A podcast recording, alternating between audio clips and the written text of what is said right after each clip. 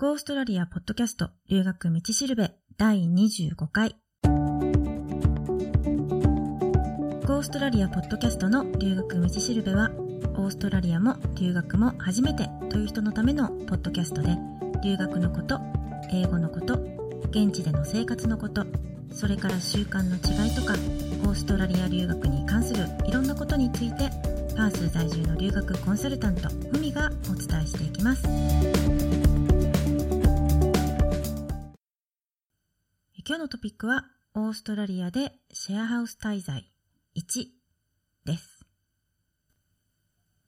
あの、オーストラリアに学生ビザとかワーホリビザで来る場合って、ほとんどの人が最初はね、1ヶ月とか2ヶ月とかホームステイをして、で、まあその間にシェアを探して、シェアハウスに移動するっていう場合が多いんですよね。で、シェアハウスを探すときっていうのは、一番に考えてほしいと思うのは、やっぱり治安のいいところを選ぶっていうことだと思うんですよね。特にあの海外はね、初めてとか、オーストラリアは初めてっていう場合は、新しい土地に行く、新しい土地に住むっていうことはやっぱ土地勘が全然ないと思うので、どこが治安がいいとか悪いとか、そういうのってあんまりわからないと思うんですよね。私も初め来た時っていうのはもう全然わからなかったんですけど、今はね、もうパースに住んで長いので、まあ大体地名を聞けば、どういうとこかっていうのは想像がつくんですよね。まあそうは言っても、いろんな地域があるので、まあ全部は把握してないですけど、でも大体地図とかを見て位置関係とか、あるいはその周りのね、地域とか、そういうのを見れば、あ、大体こんな感じのとこかなっていう、まあそういう見当はつきますよね。で、もっと詳しくね、あの状況を知りたいっていう場合は、オーストラリアの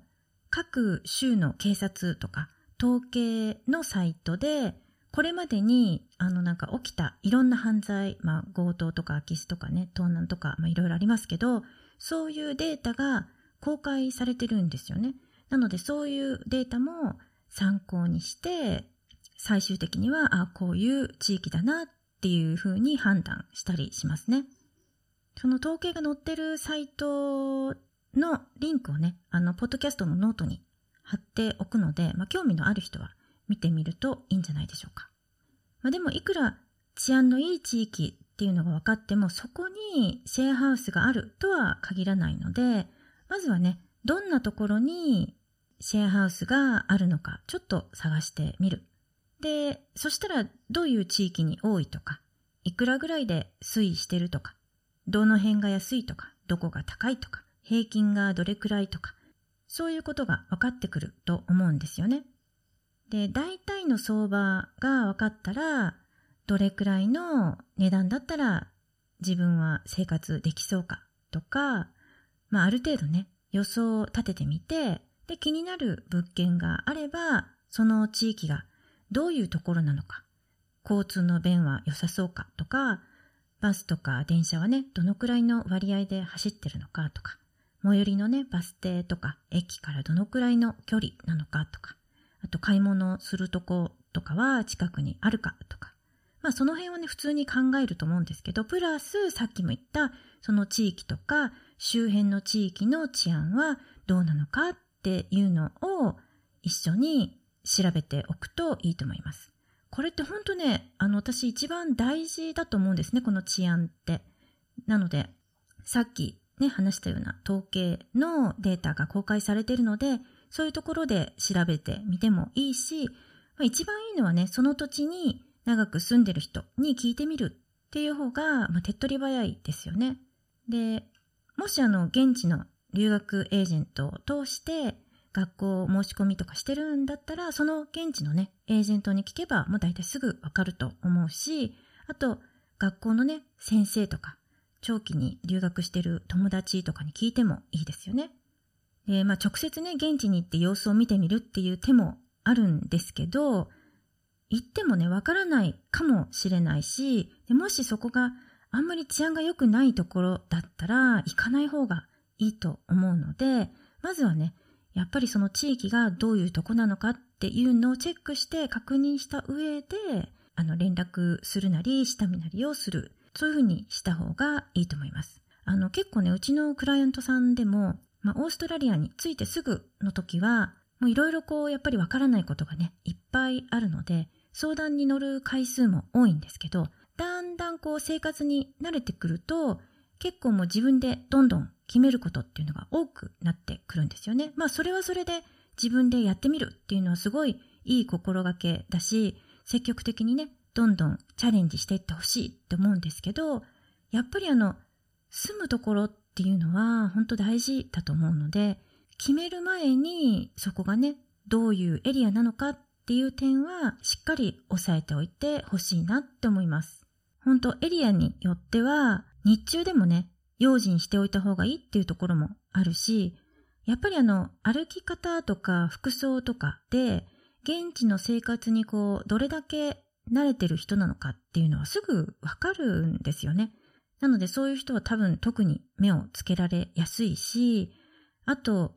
空き巣が多いとか、盗難が多いとか、ひったくりが多いとか、恐喝が多いとか、そういうところもやっぱりあるんですよね。で、最悪の場合はね、暴行とか加えられたっていうケースもあるので、自分がね、今から住もうとしてるエリアのことを知るっていうのは自分の身の安全に関わることなので、すごい大事です。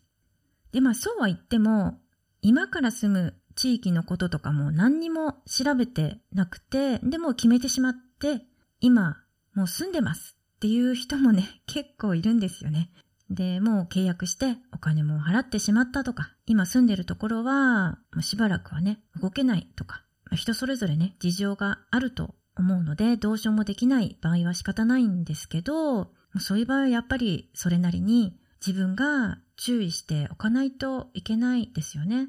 例えばバスとかね、電車とかで家に帰るときは、自分のこう周りにね、ちょっと怪しげな人がいないかとか、なんかチラチラこっち見てる人がいないかとか、誰もつけてきてる人とかいないかとか、まあ、一応ね、周りを注意して、あの、見ておくっていうか、まあ、別にキョロキョロしたりとか、人をじろじろ見たりとか、そういうのはしなくていいんですけど、っていうかしない方がいいんですけど、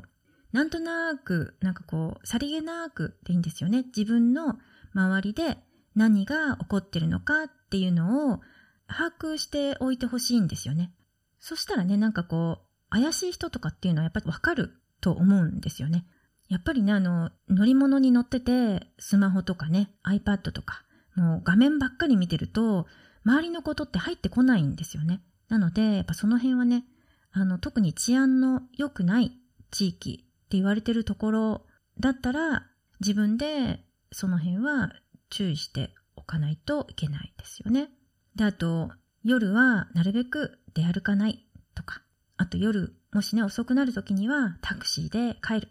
あと、それから昼間でもね、金目のもの、まあ、さっき言ったスマホとか iPad とか、あの iPhone とかもね、そうですけど、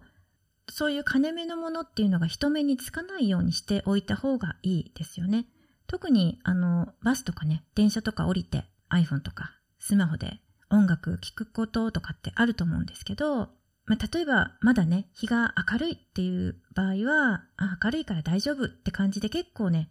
安心してしまうと思うんですけど、そうやって歩きながらね、音楽を聴くっていうことをすると、やっぱりその周りのことっていうのが見えないっていうか、音も多分聞こえない。聞こえてるって自分では思ってるんだけど、でもやっぱりあんまりこう集中できないと思うんですよね。なので、特にそういう電子機器っていうか、スマホとかね、iPhone とか狙われやすいので、あと現金もね、やっぱりなるべく持ち歩かない方がいいですね。まあいろいろあるんですけど、でも治安がね、良くないって言われてるところに住んでしまった場合には、ある程度やっぱり警戒心を持って行動した方がいいですね。で、万が一、恐喝にあったとか、そういう状況に出くわしたら、抵抗しないっていうのが鉄則ですね。持ってるものはもう素直に渡す。で、これはその被害者が男でも女でも全然関係ないですね。もう自分を守るっていう意味でも抵抗せずに素直に渡す。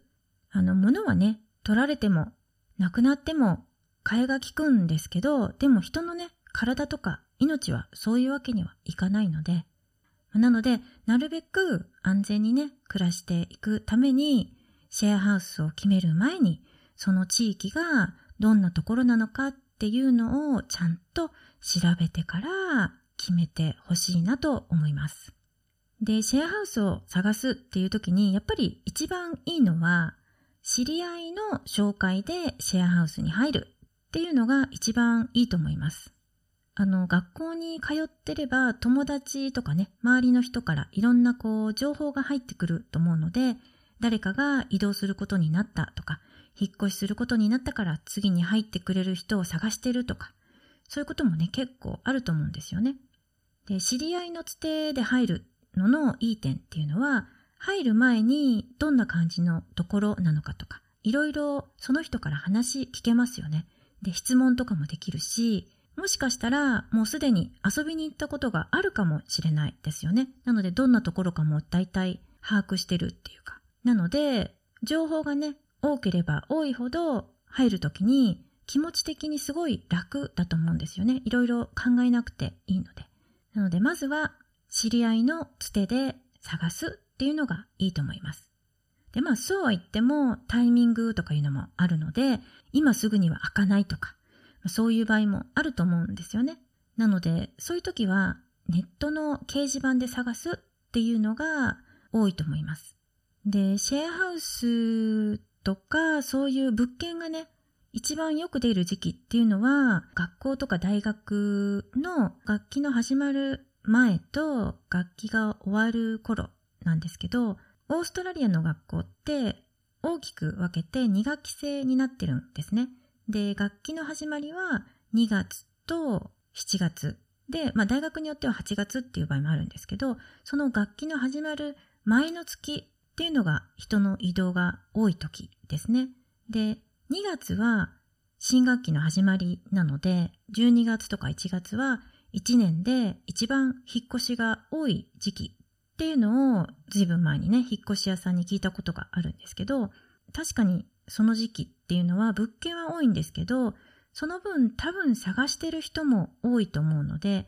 もしかすると競争率が高い場合もあるかもしれないですよね。なので、まあ物件が多い時期がいいのか、それ以外の時期がいいのかっていうのはちょっと微妙な感じですけど、まあ、要はタイミングですよね。どっちの場合でも。タイミングが良ければ入れるし、そうじゃなければちょっと待たないといけないとか、そういうふうになると思います。で、探すとしたら、自分が今から2週間後には次のところに入れるっていう時期に本格的に探すっていうのがいいと思います。1ヶ月前とかだとね、ちょっと早すぎですよね。っていうのも、オーナーが1ヶ月もその待ってくれないっていうケースが多いと思うんですね。誰かがこう出ていくので、その次入ってくる人との間をあんまり開けたくないっていう理由だからだと思うんですけど、すぐにでも入ってくれる人っていうのを入れると思うんですよね。なのでまあ2週間くらい前からっていうのが一番無難ですかね。まあ物件探しになれるっていう意味では1ヶ月前とか2ヶ月前とかそのくらいからでもネットでね、ちょっと探してみるっていうのはいいと思うんですけど、実際に入れる時期っていうのは、その自分が今から2週間後には入れますっていう、そういう時期になってからって思ってた方がいいと思います。というわけで、今日も留学道しるべのポッドキャストを聞いてくださってどうもありがとうございます。もしオーストラリアの留学に関することで何か質問があれば、オーストラリアポッドキャストのホームページから送ってください。感想とかリクエストもお待ちしてます。ホームページのアドレスは goaustralia.biz です。ではまた。